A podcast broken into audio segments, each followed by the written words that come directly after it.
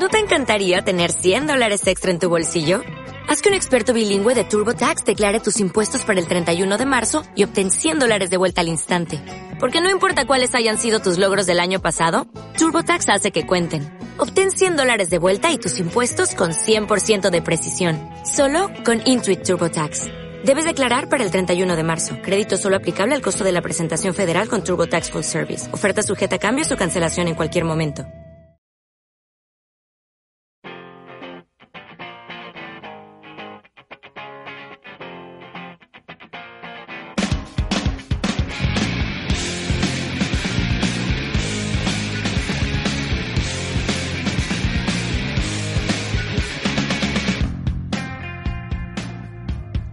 Hola, muy buenas eh, tardes, bienvenidos a Fútbol y Real. Ya saben que aquí somos muy fan del Real Madrid y de la Real Sociedad y esta jornada tenemos dos partidazos también que protagonizan estos dos equipos.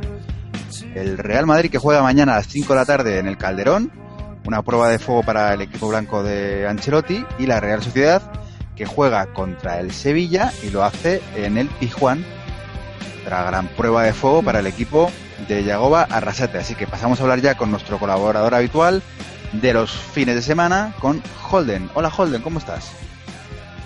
Hola Marco, buenas tardes. Hola, buenas tardes. Eh, otra jornada. Eh, la verdad es que hablamos siempre en los días previos a, grandes jornadas y estos dos partidazos que te he comentado tienen muy buena pinta para la tarde de mañana. Pues sí, la verdad es que mañana tenemos una tarde futbolera muy interesante, ¿no? Empieza a las 5, horario clásico de los de antes, con el derby en el Calderón. Luego a las 7, la... bueno, el partido de la, de Real en Sevilla, que seguro que es complicado, pero que estoy convencido de que vamos a ganar. Y luego para, para la terminar a las 9 de la noche, pues el Almería visita Barcelona y va de alguna manera a testar la, mini crisis que se supone que Barcelona pues eh, está pasando, ¿no? ¿O no? Pero bueno, yo no me aventuro a decir nada porque luego digo que va a ganar el Barcelona y le empata la Almería.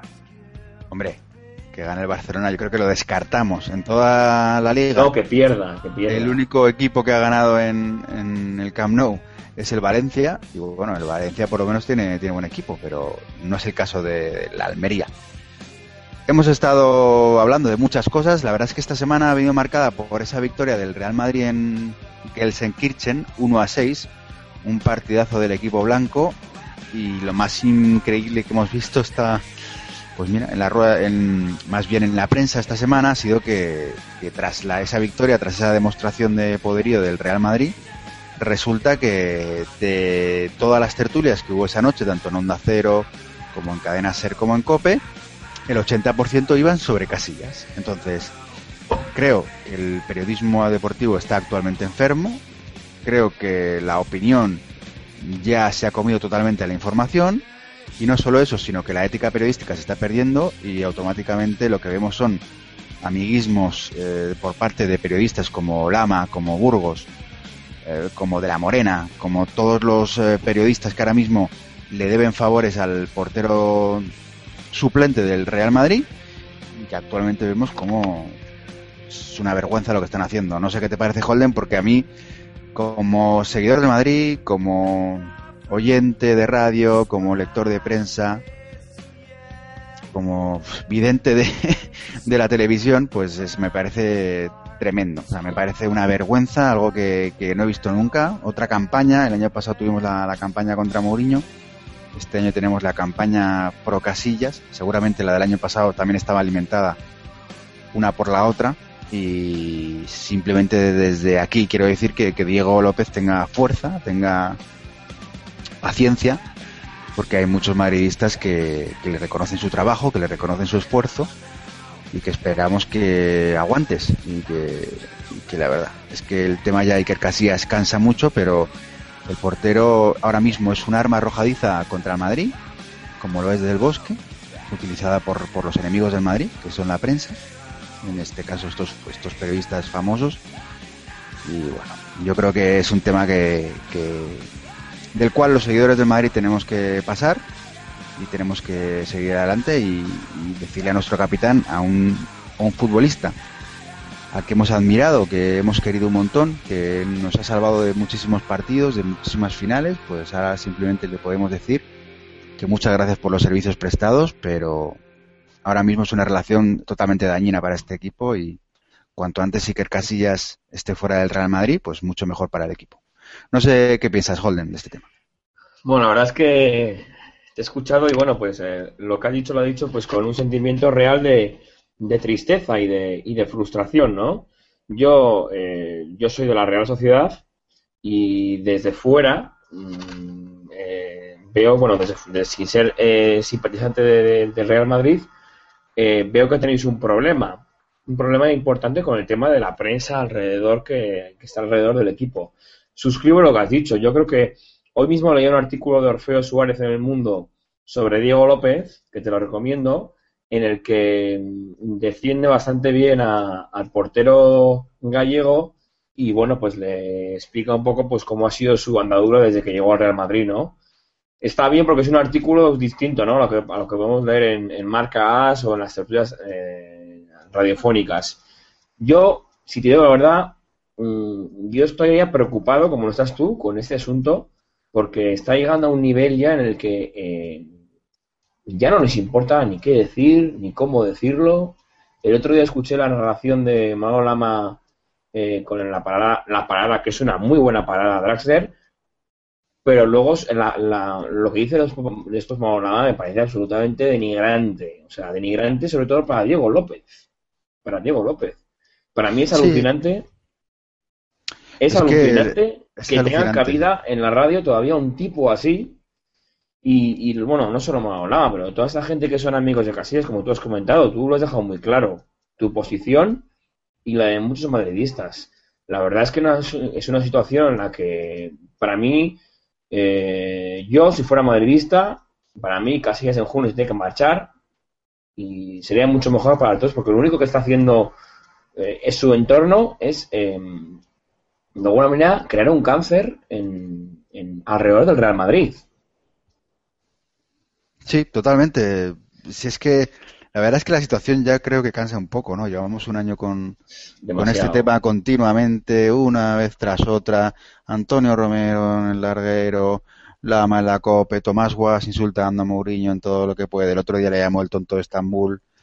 Eh, bueno, es una cosa, yo, yo también les pido respeto, es decir, al final yo entiendo que Casillas eh, lo esté pasando pues mal, ¿no? Es un, chico que ha estado 10 o 15 años en la portería y de repente hubo un entrenador que tomó una decisión que se ha visto siempre desde el punto de vista personal por parte de la prensa, también el propio entrenador en, ruedas de prensa ha dicho que, no, que esto ha sido un tema técnico, que Casillas no está en su mejor momento y que por eso puso a Adán.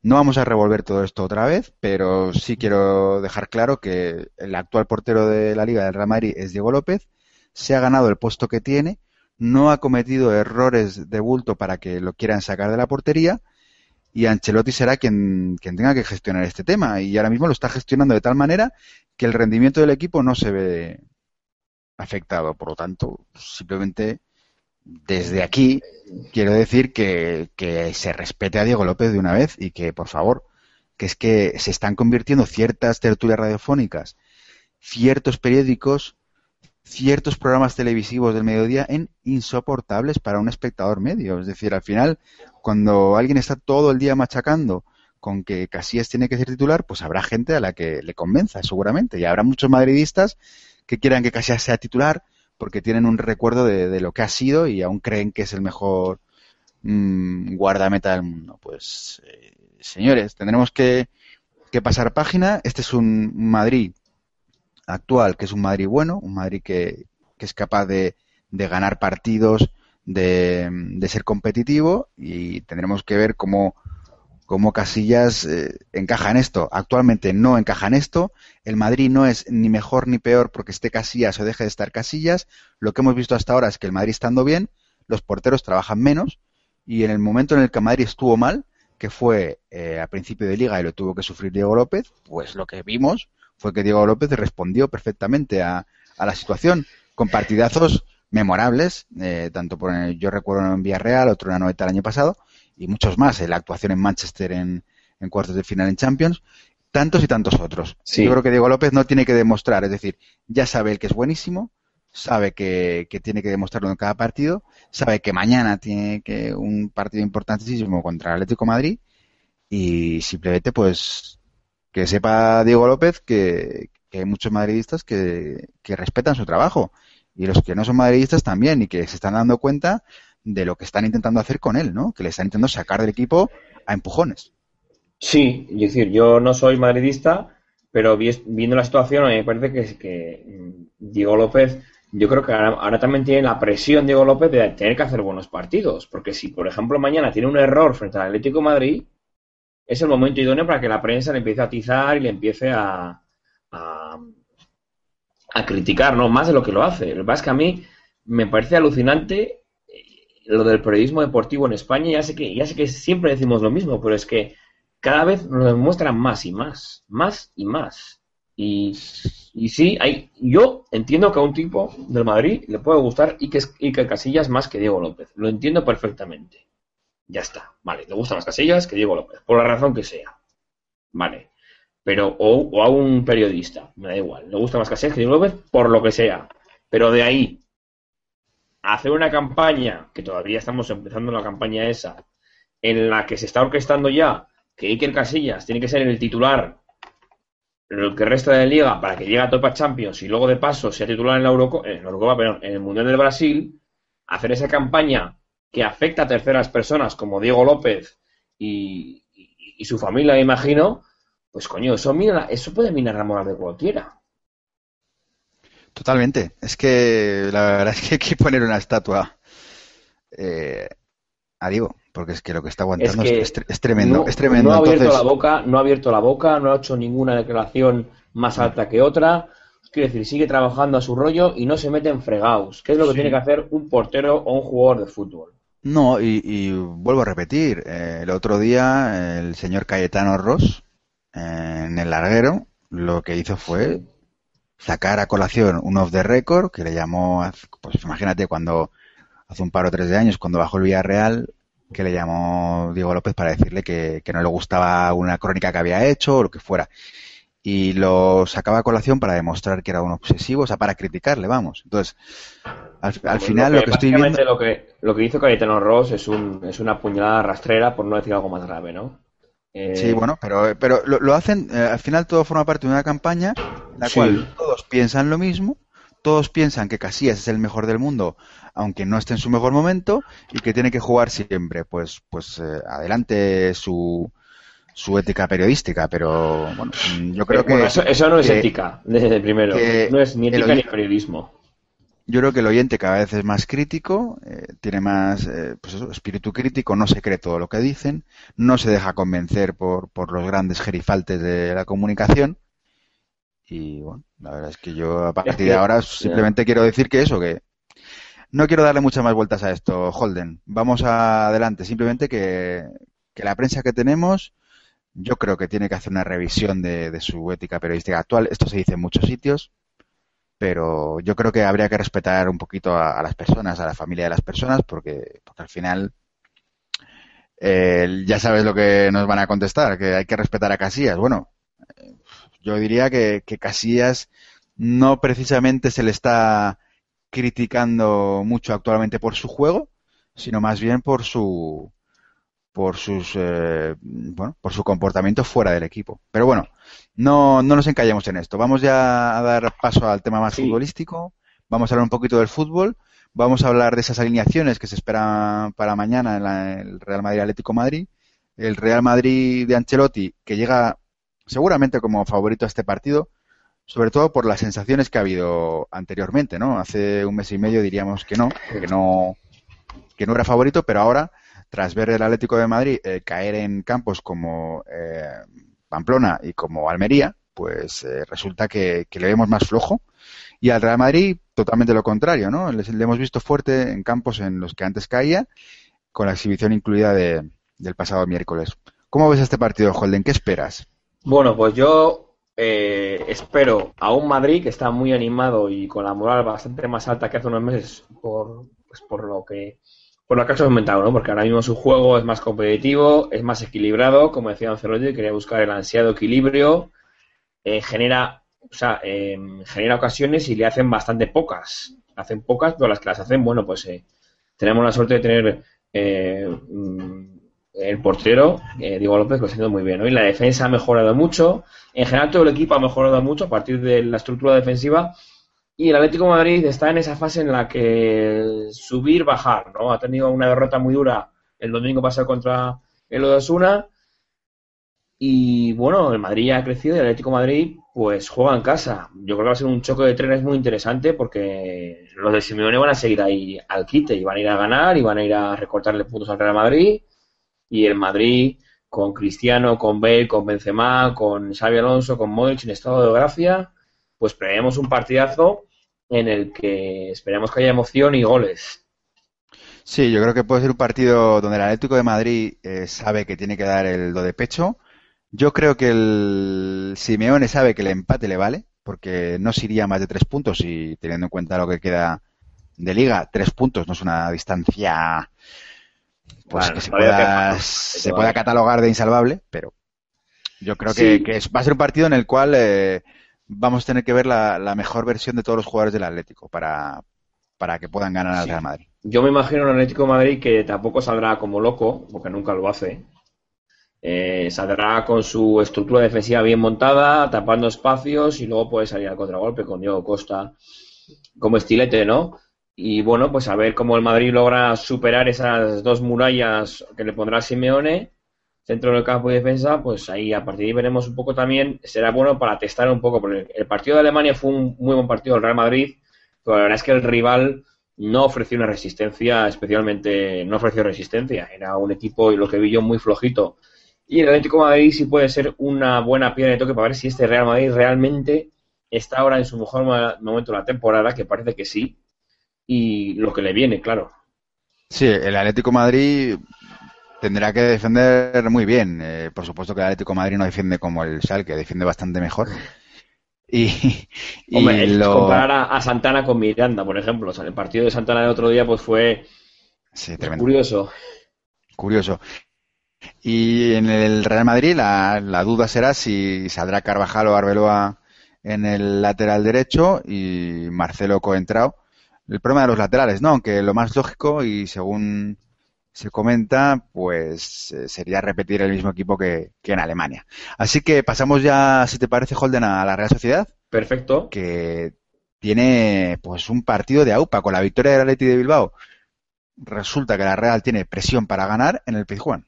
Sí, eh, es un partido con el que eh, el año pasado la verdad es que fue una de las confirmaciones de que la Real iba para arriba, ¿no? Que ganamos 2-3 eh, vamos con la moral bien alta, vamos confiados, vamos sabiendo que queremos a ganar a un Barça eh, y vamos con la sensación de que podemos hacerlo con el Pizjuán, que va a ser muy difícil porque el Sevilla en su campo mete mucha presión, tiene jugadores de calidad y que nos lo puede poner complicado, seguro, pero creo que ahora mismo el estado de ánimo de la Sociedad nos invita a creer que podemos lograr una victoria, no te digo de manera holgada, pero sí una victoria en el campo del Sevilla, ¿no?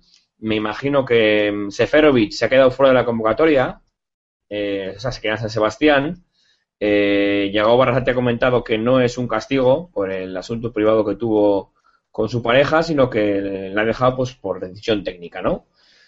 Y luego entra de la Bella en, el, en la convocatoria y la eliminación, pues, bueno, pues no creo que diste mucho de la, de la que vimos en Barcelona. La verdad es que la incursión de Canales en el equipo está haciendo que la Real juegue de manera un poco más rápida, más, más vertical, quizás más como el año pasado, ¿no? Y creo que con estas bazas nuestras podemos superar al Sevilla, que parece que siempre vive como esa sensación como de que un quiero y no puedo, ¿no? Que quiero ir para arriba, pues luego pierde contra el Málaga, quiero ir de nuevo, tal, Emery se le cuestiona. Entonces ahí tenemos que aprovechar un poco también su estado, ¿no? Igual un poco de nerviosismo.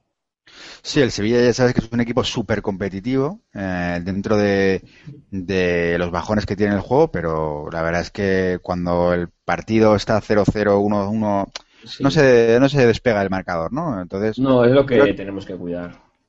Es una auténtica, como decía al principio del podcast, una auténtica prueba de fuego para, para la Real. Eh, veremos si, si finalmente juega Pardo, si juega Marcos, si juega Zurutuza.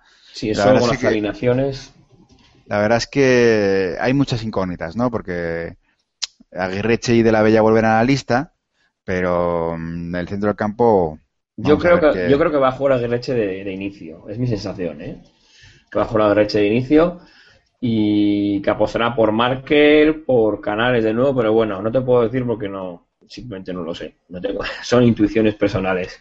Pero bueno, sería dar un golpe muy importante. Eh, ganar al Barcelona en casa y ganar luego en el Tijuán nos daría seis puntos, pues de, sobre todo de ánimo y de seguir luchando para el objetivo que es la, la Champions League. Cuarto puesto y a seguir con el Athletic de Bilbao y a tope.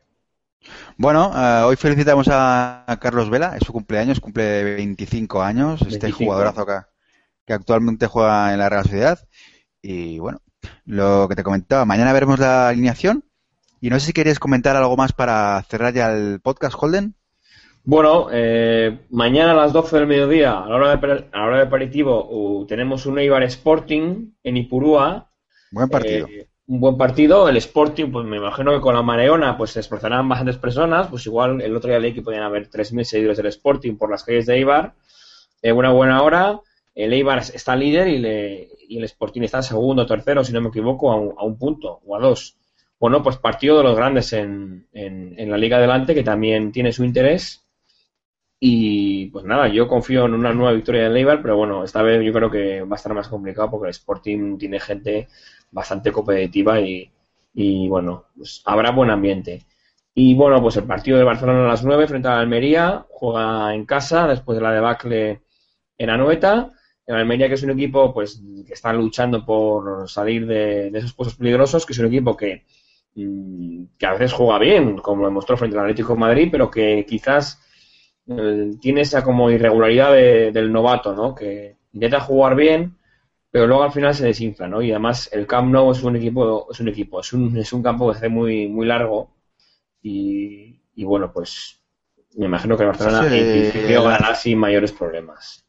El Barcelona será es un partido para redimirse, para volver a conseguir una goleada sí. y coger confianza. Así que yo creo que ese partido, domingo a las 9 de la noche, todo lo que no sea una Uno. victoria holgada del Barcelona, pues eh, será una sorpresa. Así que perfecto. Como siempre tenemos una jornada apasionante por delante.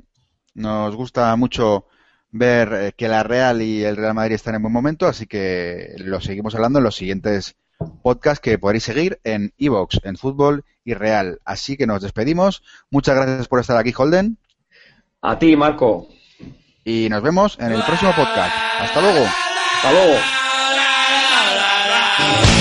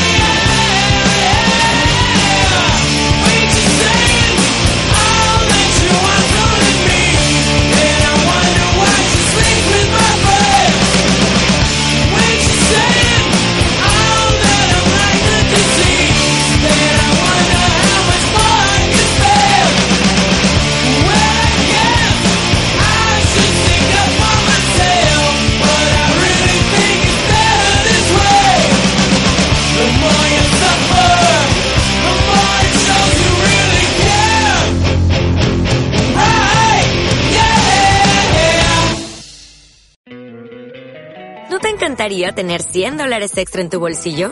Haz que un experto bilingüe de TurboTax declare tus impuestos para el 31 de marzo y obtén 100 dólares de vuelta al instante. Porque no importa cuáles hayan sido tus logros del año pasado, TurboTax hace que cuenten. Obtén 100 dólares de vuelta y tus impuestos con 100% de precisión. Solo con Intuit TurboTax. Debes declarar para el 31 de marzo. Crédito solo aplicable al costo de la presentación federal con TurboTax Full Service. Oferta sujeta a cambios o cancelación en cualquier momento.